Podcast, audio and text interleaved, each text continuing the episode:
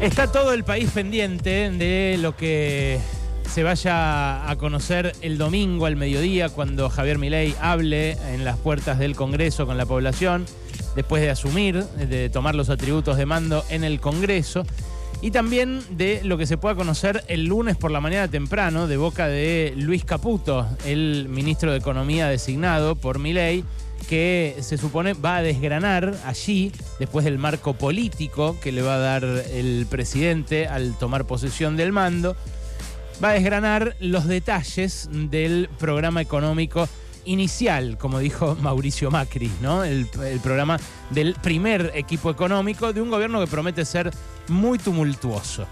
Está todo el país pendiente y eh, hay algunas puntas que empiezan a aparecer. Por ejemplo, lo que publicó hoy Marcelo Bonelli en su panorama económico, eh, una nota de la cual está hablando en este momento todo el mundillo de la política, también empresarios eh, y gente interesada en esto en general. Lo que dice Bonelli es que las medidas centrales del paquete que va a anunciar Milei y que después va a detallar Caputo van a ser las siguientes. Por un lado, prohibición al Banco Central de emitir dinero y financiar al Tesoro quita de subsidios a las tarifas en un corto plazo, o sea, pasar de pagar el tercio o la mitad de la tarifa que se paga hoy de la luz y el gas al 100%, al 100 entre enero y marzo, pronto. Suspensión de la obra pública, salvo la que tenga financiamiento externo, o sea, de organismos multilaterales de crédito o de algún financista privado, cosa que hoy no aparece a la vista en lo inmediato ni en el mediano plazo con el panorama financiero que tiene Argentina. Aumento del impuesto país para las importaciones. Prórroga del presupuesto 2023 para congelar el gasto, no ajustarlo por inflación congelamiento de los beneficios presupuestarios para empresas, giros a universidades limitados a los montos y valores de 2023, o sea, congelamiento también del presupuesto universitario, liberación del precio de combustibles y prepagas, algo que ya empezó con el aumento del 15% de Shell y el del 30% que se supone que va a haber este fin de semana, congelamiento de los salarios públicos, transferencia de las LELIX del Banco Central al Tesoro Nacional, conversión de las empresas públicas en sociedades anónimas para facilitar su venta posterior, devaluación y fijación del dólar comercial en alrededor de 600 pesos. Y recargo eh, para eh, la compra por parte de los importadores, eh, como decía, con el aumento del impuesto país, lo llevaría a en torno a los 800. En realidad, las importantes de estas medidas son tres. Devaluación, por un lado, o sea, suba del dólar violenta, de un saque, del dólar oficial. Aumento de tarifas, lo de quitar subsidios y hacer que paguemos el 100% de la tarifa hacia el final del verano. Y congelamiento de sueldos y del gasto es el clásico paquete de ajuste ortodoxo. Es un paquete que, ¿cómo funciona? Primero, devalúa el gobierno, eso hace que la inflación aumente mucho, que los precios pasen de subir al ritmo actual a un ritmo mucho mayor, tipo 30, 40% mensual.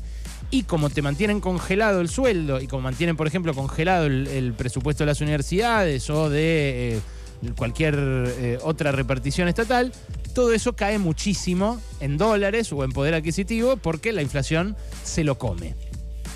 Claro, este clásico paquete de ajuste ortodoxo eh, es eh, una forma de agresión a un montón de gente, ¿no? A los que van a pasar a cobrar mucho menos, a los que se van a quedar sin laburo porque algunas eh, reparticiones van a cerrar, algunas ya, ya, están expulsando mano de obra, las contratistas de obra pública ya lo están haciendo desde el balotaje mismo, empezaron a echar y lo que dicen es que van a echar más porque se quieren adecuar, obviamente nadie le va a pagar el sueldo a alguien por no hacer nada, eh, se quieren adecuar a la nueva realidad de mucha menos obra pública.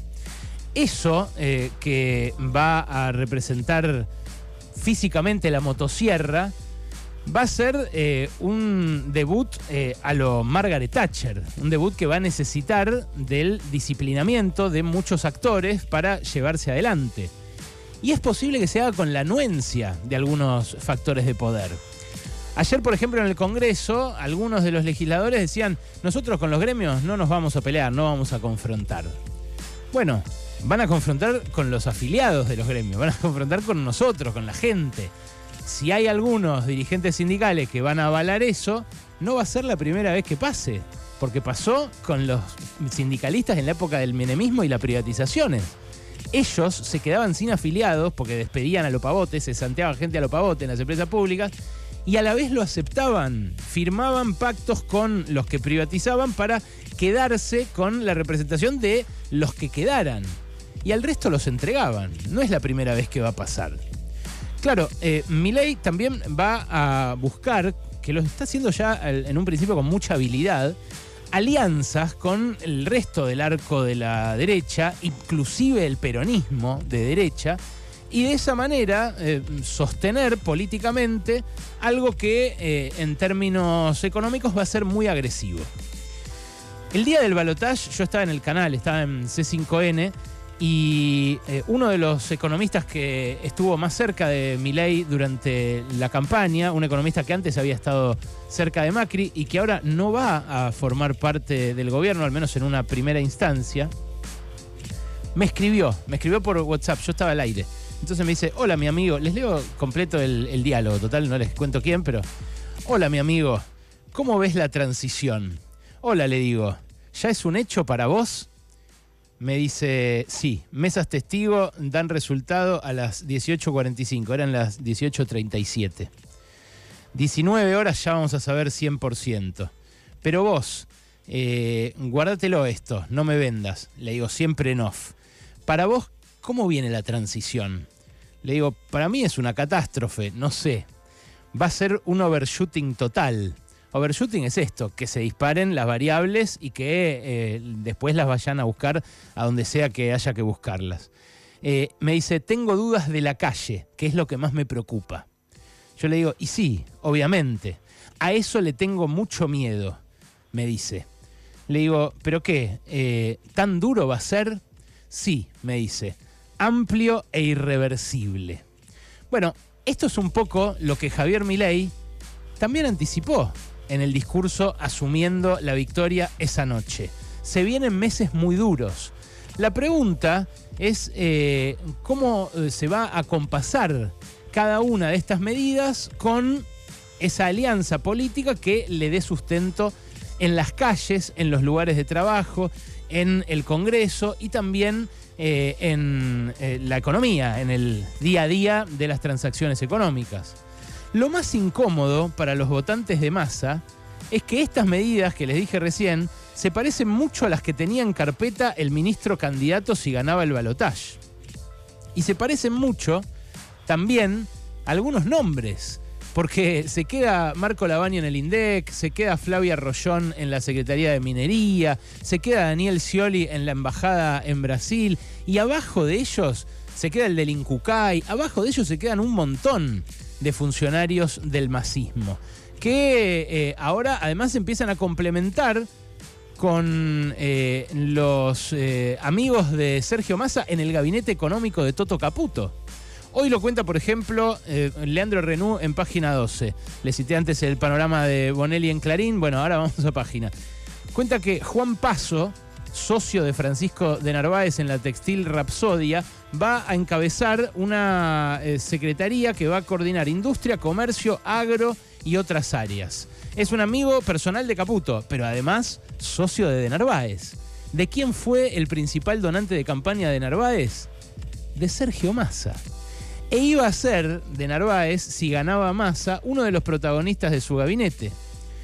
Claro, lo de Toto es un castazo total, un golpe de casta impresionante porque le creó una secretaría de coordinación a este hombre, a Juan Paso, que no existía y que nunca existió en la estructura del Estado.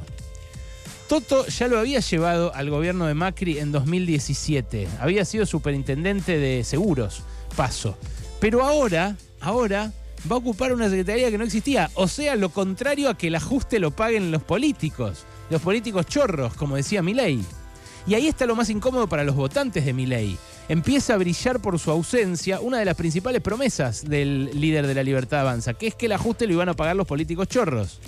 Y que el ajuste, además, lo iba a ejecutar mi ley, lo iban a ejecutar los nuevos, no los mismos de siempre. Bueno, ahora el ajuste lo va a ejecutar la casta, lo va a ejecutar Toto Caputo, lo van a ejecutar un montón de exfuncionarios de Macri y un montón de amigos de Massa y un montón de ex menemistas que también vivieron toda su vida de la política.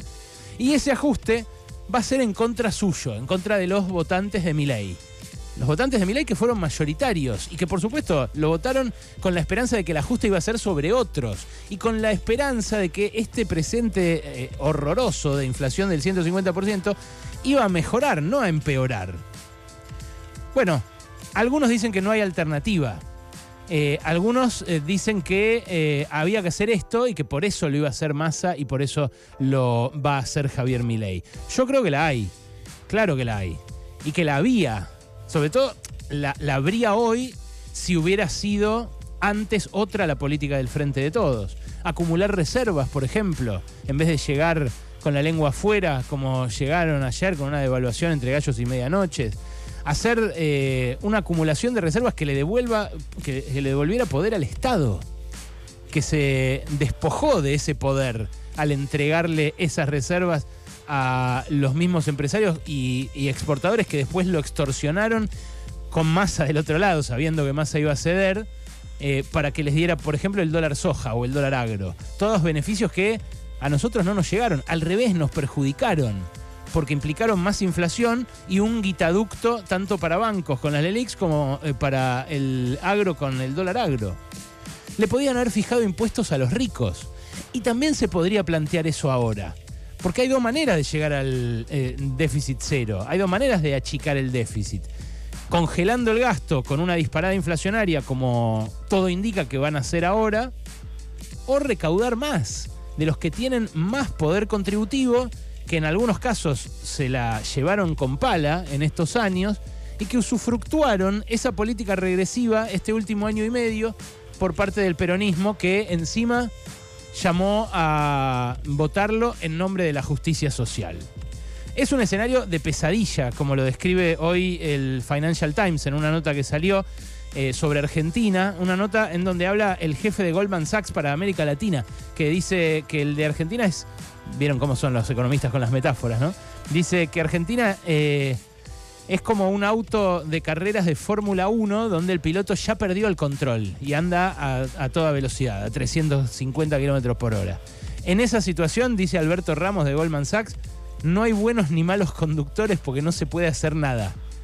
Solamente sacás las manos del volante y es la suerte, las condiciones y el estado de la pista los que van a dictar dónde terminás y con cuántos daños. Yo en general creo que se zarpan con las metáforas los economistas, pero me parece que en este caso es muy correcta. En este contexto, llevar adelante un paquete de medidas como el que tiene entre manos Javier Milei, después del ajuste descomunal que ya sufrieron nuestros sueldos, con la pobreza que campea no solo entre los pobres, entre los no pobres también, es casi como soltar el volante y ver qué pasa. Bueno, ¿saben qué? Vamos a ver qué pasa.